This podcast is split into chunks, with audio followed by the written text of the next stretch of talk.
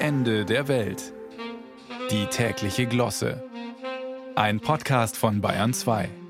Lassen wir jetzt mal den Durst beiseite, dafür gibt's ja Bier und Wein, von mir aus auch Eierlikör und Limoncello. Mineralwasser dagegen wird ja neuerdings nicht mehr in Flaschen abgefüllt, sondern in Flakons und hat anscheinend endgültig die Geschmacksgrenze zu den Gewürzen überschritten.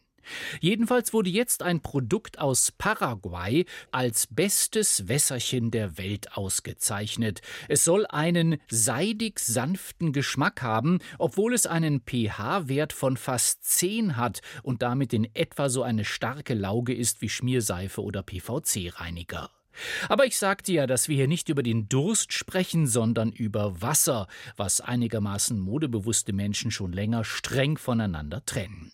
Könnte durchaus sein, dass Sie demnächst im Restaurant Ihres Vertrauens nach dem Abendessen auf ein Stammball H2O eingeladen werden, natürlich nur, wenn Sie mindestens fünf Gänge bestellt haben. Schon jetzt wird Wasser ja als Beruhigungs- und Erfrischungsmittel in der Drogerie im Zerstäuber für 6 Euro verkauft. Die erwähnte Marke aus Paraguay allerdings gibt es als Geschenk der Erde, wie es auf dem schicken Glas mit 600 Millilitern Inhalt heißt, was aber vermutlich nicht bedeutet, dass der Rechnungsbetrag nicht abgebucht wird.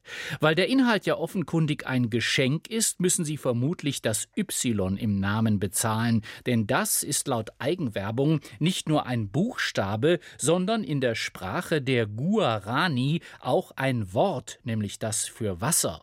Und wenn Sie Ihren Arzt oder Anwalt auf ein Wort besuchen, ist das ja auch nicht kostenlos, obwohl das Gespräch selbst manchmal umsonst ist.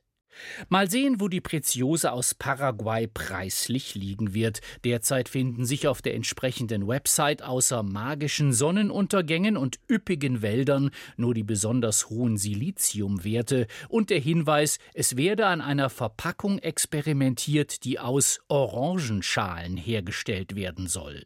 Immerhin nicht aus Safran oder Rohdiamanten.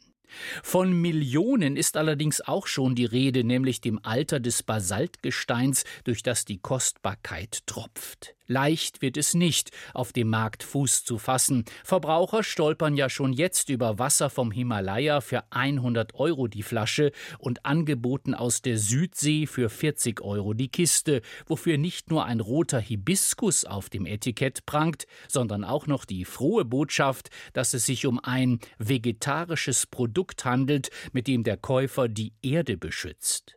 Die Schifffahrtsrouten und die Beschäftigten der Luftfrachtindustrie aber auf jeden Fall. Und seien wir ehrlich, warum sollen für unser Wasser weiterhin so viele Tiere sterben, wo es doch auch vegetarische Quellen gibt? Bei aller Begeisterung für das jetzt prämierte leckerste Wasser der Welt, stutzig macht die Unternehmensangabe, es werde etwas vermarktet, das, Zitat, in Paraguay selbst angesichts des großen Überflusses keinen besonderen Wert habe. Auf Guarani ist das vermutlich kein Satz, sondern ein Buchstabe, vermutlich ein S mit zwei vertikalen Strichen.